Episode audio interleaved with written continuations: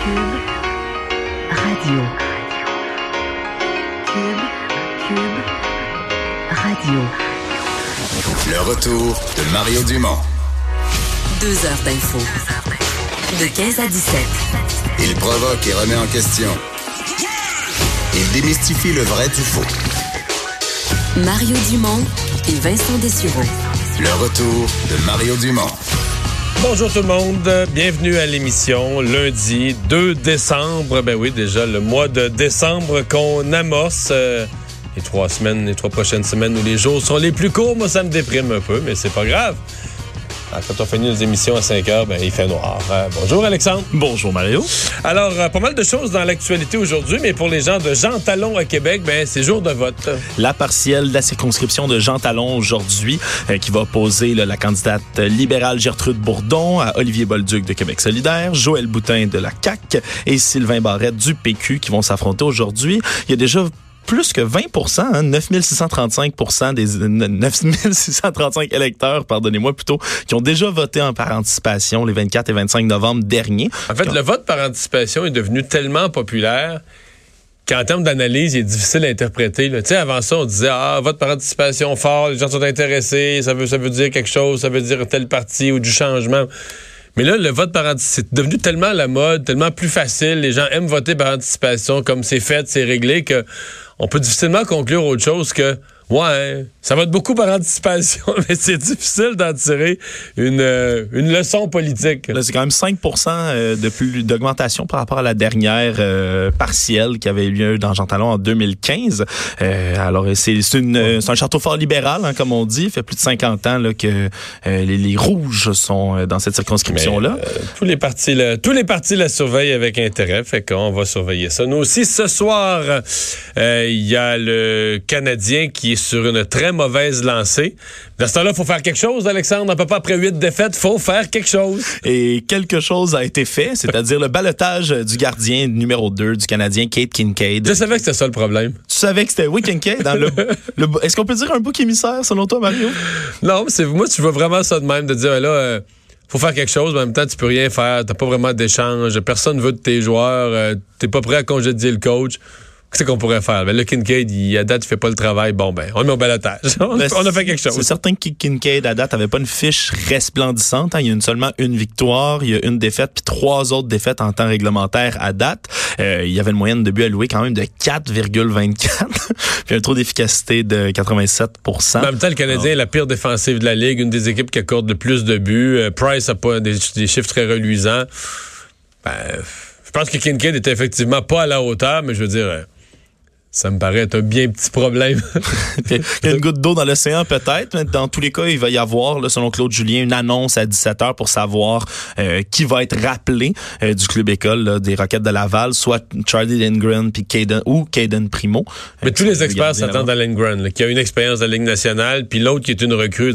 Quand ça va aussi mal que ça va présentement pour le Canadien, sur la glace comme dans le vestiaire, c'est pas tellement une bon, un bon moment pour amener une recrue là, dans la fosse au lion. Ils pourraient peut-être faire comme les Blues de Saint-Louis, hein? C'était la pire équipe à Noël. Ils se relancer. Pourtant, là, Mais ils peuvent pas. Sortis de nulle part, non? Ils peuvent pas parce qu'ils sont condamnés, même si, mettons qu'ils ramenaient Primo qui était bon, ils sont condamnés à faire garder les buts au moins euh, les trois quarts du temps à celui qui gagne 15 millions cette année. C'est Que, une, euh, ça n'arrivera c'est pas. une de cette observation assez juste.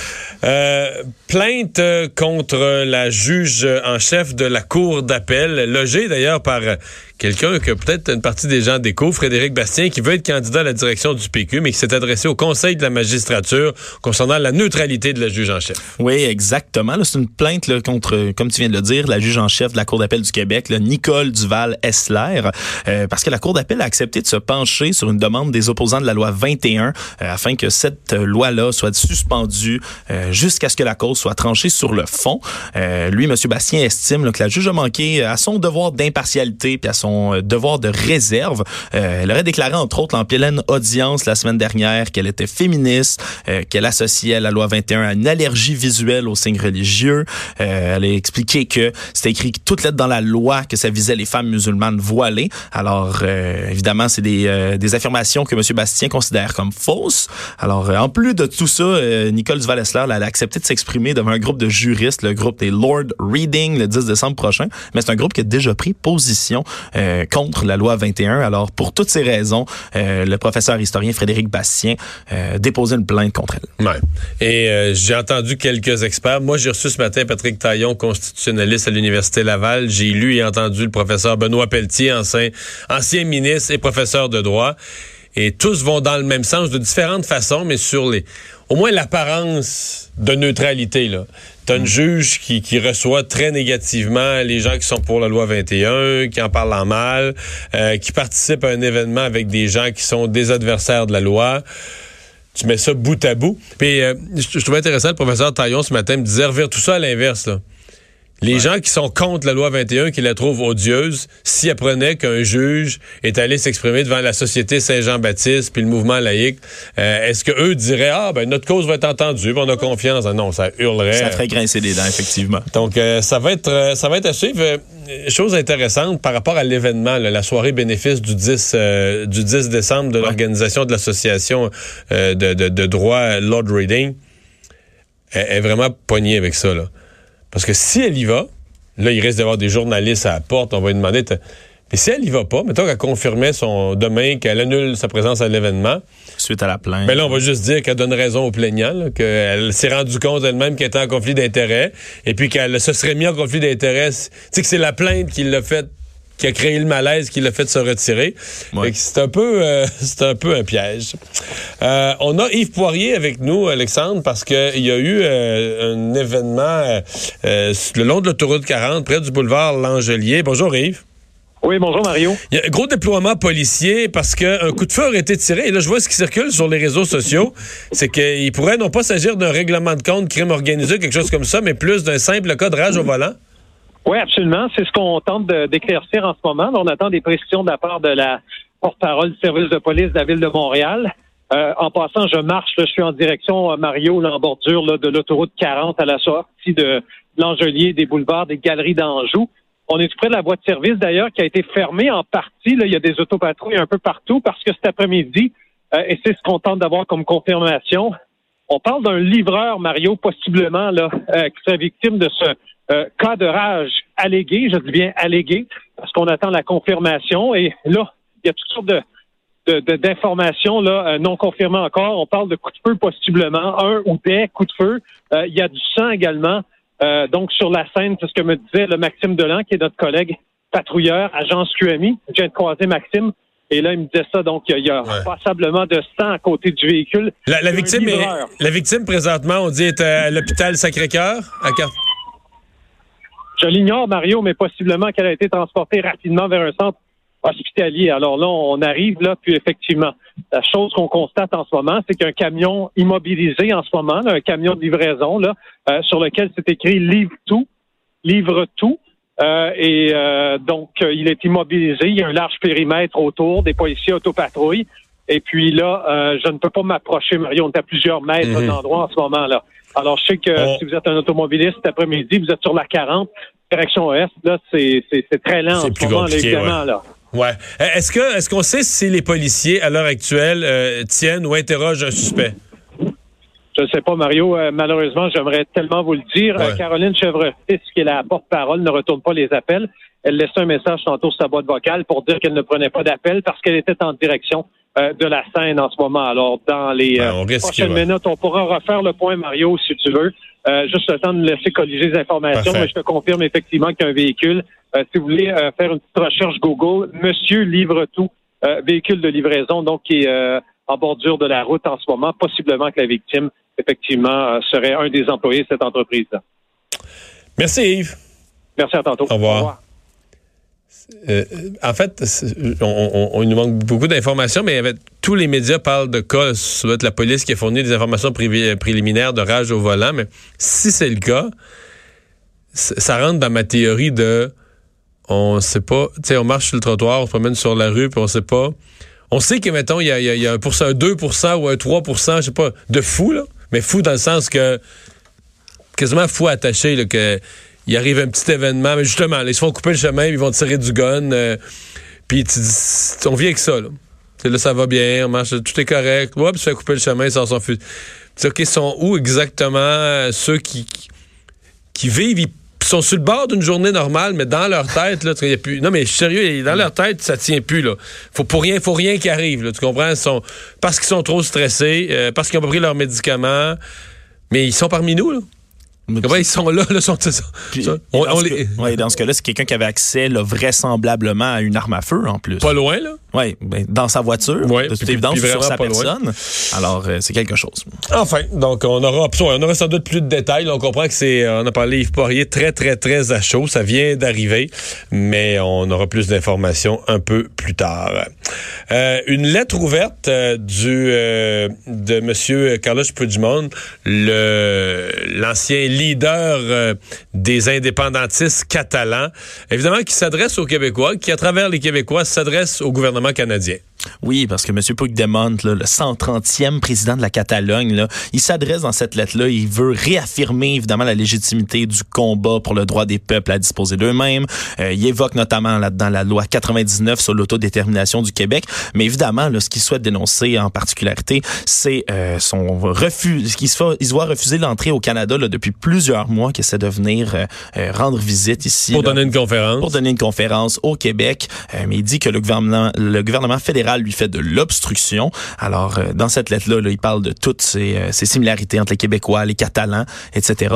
Et euh, évidemment, là, ça, ça- ça- ça va donner suite à toutes sortes de choses, cette nouvelle-là, parce que c'est pas la première fois qu'on entend parler là, des, du visa de M. Puigdemont qui se fait refuser. qui est une patate chaude pour le gouvernement fédéral. Évidemment, Tout à au niveau politique, on dit non, non, nous, on se mêle, on se mêle pas de ça politiquement. C'est au niveau administratif, ce sont les fonctionnaires qui requièrent plus de documents ou qui demandent plus d'informations, plus de documents. Mais on comprend que c'est quasiment impossible qu'il n'y a pas d'une manière ou d'une autre, par en arrière, un certain levier politique pour dire, pour pas se mettre dans le pétrin par rapport à l'Espagne, pour pas déplaire au pays. Parce que les Catalans, ben, du côté du gouvernement canadien, on s'en fout. On considère que le partenaire, c'est l'Espagne. Parce, euh, parce que ce serait un peu une manière de de- de- d'endosser l'indépendance, si on veut. Ben, en tout cas, d'endosser au moins le personnage euh, Puigdemont. Décès dans un CHSLD à Trois-Rivières. Euh, en fait, le, le décès est survenu à la suite d'un incident qui reste très, très, très nébuleux. On sait qu'il y a un gardien de sécurité impliqué. On ne sait pas exactement qu'est-ce qui s'est passé. Oui, exactement. Là, c'est euh, Monsieur euh, Guy Bastien, euh, 82 ans, qui serait décédé là euh, dimanche matin, comme tu l'as dit. Euh, on parlerait de fracture du crâne, d'hémorragie du cerveau, qui aurait été inopérable à ce moment-là. Euh, alors, suite d'une chute, euh, on parlerait là, selon selon l'histoire jusqu'à là, d'un gardien qui l'aurait poussé. Il serait tombé par en arrière, il se serait cogné la tête. La famille moment-là- reconnaît que le monsieur est confus, donc pourrait s'être retrouvé, c'est pourrait avoir requis une action du, du gardien de sécurité, genre se retrouver dans la mauvaise chambre, ce qui arrive dans des cas, euh, cas d'Alzheimer comme ça, ou vouloir aller dans une section de l'édifice où il n'y a pas d'affaires.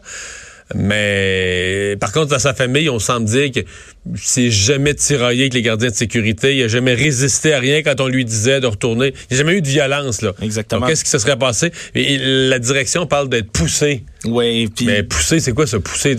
Normalement, tu vas essayer, tu as des méthodes, si t'es un gardien de sécurité, des méthodes pour amener quelqu'un à obtempérer. surtout s'il y a 82 ans quand même. là. Ouais, tu pousses pas comme dans une cour d'école, là? Non, définitivement pas. Puis d'ailleurs, t- trois heures avant environ, là, euh, il avait reçu la, visite de sa conjointe et de son fils. D'ailleurs, écoute, on va pouvoir entendre un extrait de son fils, Monsieur Marc Bastien, euh, qui raconte quand il est retourné au centre après s'être fait appeler euh, vers 21 heures où il a trouvé son père seul dans sa chambre. C'est c'est à glacer le sang.